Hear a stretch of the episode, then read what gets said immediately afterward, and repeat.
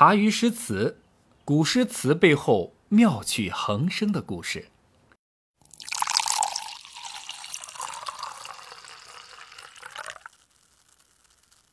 作为神童出身的骆宾王，开篇开挂太狠，太过华丽。你想想啊，年仅七岁就能写出千古流传的诗句，这只有莫扎特才能媲美。但少负名气的骆宾王还没有享受多久世人敬仰的滋味很快就从云端跌了下来，真真切切地尝到了凡人人间生活的苦。写出《咏鹅》三年后。也就是骆宾王十岁那年，时任青州博昌县令的父亲在单位机关大院里不幸离世，家里唯一的顶梁柱、唯一的收入来源就这样没了。骆宾王因此幼年丧父，骆家呢也因此家道中落。此后，骆宾王尝尽了人走茶凉的世道冷暖，自此他与母亲相依为命，过上了艰苦奋斗的生活。他们俩流于博山，后移居兖州峡丘县，大约在古黄河和古济水一带。母子俩在贫困落魄、中心门第的巨大压力下，度过了早年的岁月。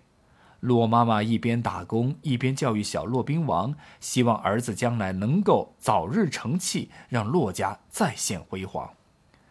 自小接受“知识就是力量”。知识改变命运教育的骆宾王，在二十岁前后参加了数次科考，可当时的科考考场真的是乌烟瘴气，什么徇私舞弊、走后门的现象，那叫一个家常便饭，十分普遍。无权无势更无才的骆宾王，毫无意外的是落榜，落榜，再落榜。几次考试下来，神童骆宾王的光环早已消失殆尽。现实磨平了他的斗志，也看清了这个世界。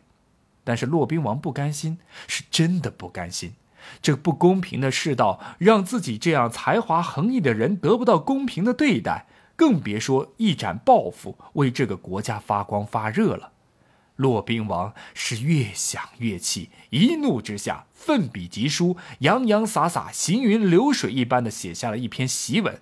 这篇檄文矛头直指大唐科举舞弊，文章一经面世，得到了众多韩家读书人的拍手称快。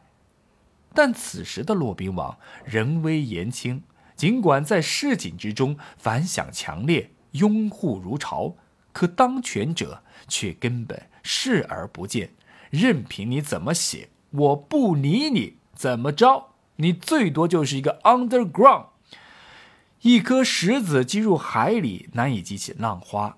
微泛涟漪之后，很快又归于平静，一切该是什么样，还是什么样。骆宾王失望了，真的失望透顶了。骆妈妈的教育和自己现实中遇到的境遇竟是如此反差巨大。骆宾王提着酒壶，晃悠悠地游走在长安繁华的街头，他心里面想着：“我，我骆宾王，不和你们玩了。”此后，骆宾王整日意志消沉。行走在堕落的边缘，像极了行尸走肉一般四处游荡。《旧唐书》曾记载：“落魄无形，好与薄徒游。”醉生梦死的生活，不知道过了多久，骆宾王终于被自己的一个铁粉找到。这是一位读了《咏鹅》之后就视骆宾王为偶像的一个人。此人呢，就是道王李元庆。李元庆是唐朝开国皇帝李渊的第十六个儿子，唐太宗李世民同父异母的弟弟，现任皇帝唐高宗李治的叔叔。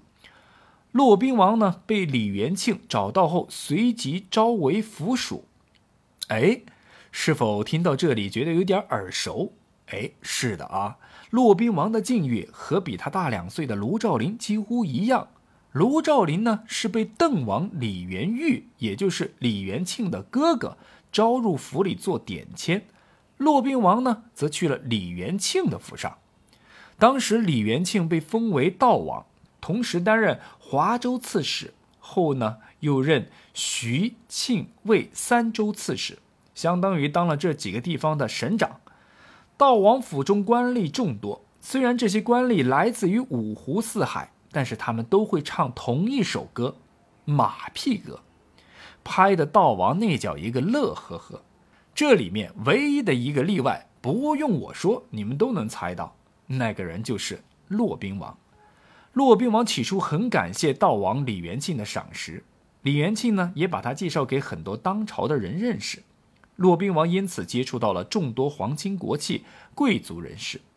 但是他是越接触的多，就越加的反感这些人的为人处事方式，因为都是那么的虚假不纯粹，什么安邦治国，什么百姓同乐，这些政治抱负在这群人眼里和嘴里那就是口号，定时定点喊喊可以。然后呢，秉承着一致的“众乐乐不如独乐乐”的理念，继续享受荣华富贵。官吏们呢，像寄生虫一般依附在这群达官贵人，在他们的赏识下赖活着。不愿与之为伍的骆宾王，久而久之在这里逐渐被孤立、被排挤，用另外一种生活方式行尸走肉般的在这里混了三年。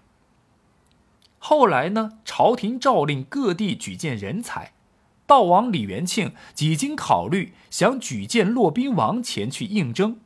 他想让骆宾王先去自我陈述，然后表现才艺，然后他才起表上奏。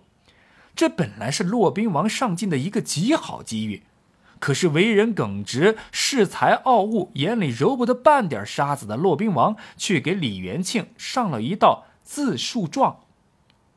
这个里边说了啥？说自己才疏学浅，不值得吹嘘卖弄。骆宾王的这个行动大大出乎了李元庆的意料之外，一时不知道如何作答。旁边的各级官僚、各级官吏也纷纷谴责骆宾王不懂得感恩，不知道珍惜，不识好歹。骆宾王有口难言，平时也只能将这些怨言向自己的一位正信好友倾诉。不久呢，连这个好友也要离他而去。好友告知骆宾王，由于边塞契丹族来进犯，所以自己要从军去保家卫国。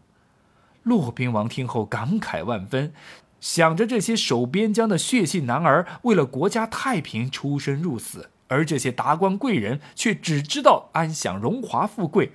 这不公的境遇，好友的离别，骆宾王才思泉涌地写下了这首有名的诗，送郑少府入辽，共赴侠客远从容。边锋锦鱼塞，侠客渡桑干。柳叶开银堤，桃花照玉鞍。满月临宫影，连星。入剑端，不学燕丹客，徒歌易水寒。首句话“边锋锦鱼塞，侠客渡桑干”，写到了这边报警的烽火刚一燃起，那边御敌的军队就已经到来，表现了郑信好友那侠客高昂的爱国热情和牺牲的精神。骆宾王在诗中把自己的好友比作是侠客，唯有这样的诗句才能自然准确地表现出侠客的性格。侠客既不同于书生，又迥异于一般国家征召的军人，他豪爽而又雷厉风行。于塞不仅是实际的地点，而且还暗示了战争的正义性。剧中点出于塞，是想表明侠客。为了戍卫边疆而出征。紧接着，骆宾王以生动的比喻和传神的文字，表现出了侠客非凡的武艺。柳叶开银堤，这里借用战国时养由基百步穿杨的典故，形容侠客箭无虚发，技艺过人。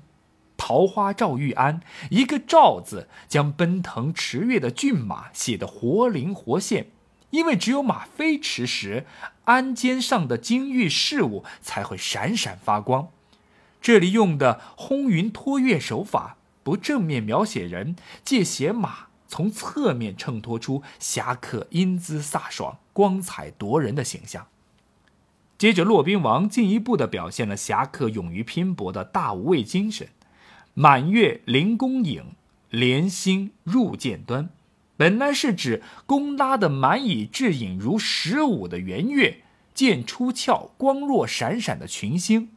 但骆宾王有意不直说，反而写成满月是临摸弓的影，连星是飞入了剑指端，可谓奇思妙想，惟妙惟肖。这里关于两军如何对阵，一个字儿都没说，却写出了望风披靡，由此可见一斑。最后，骆宾王写道：“不学燕丹客，徒歌易水寒。”因为这位郑姓好友远渡边塞。他联想到荆轲的《易水之歌》，不学屠歌，包含了两层含义：第一是希望郑姓好友抚辽从容，是为了为国守疆，不同于荆轲报私仇；第二个说此行抱有坚定的信念，不做风萧水寒一去不还的悲歌。他希望自己的好友安然无恙，回来还能够再次把酒言欢。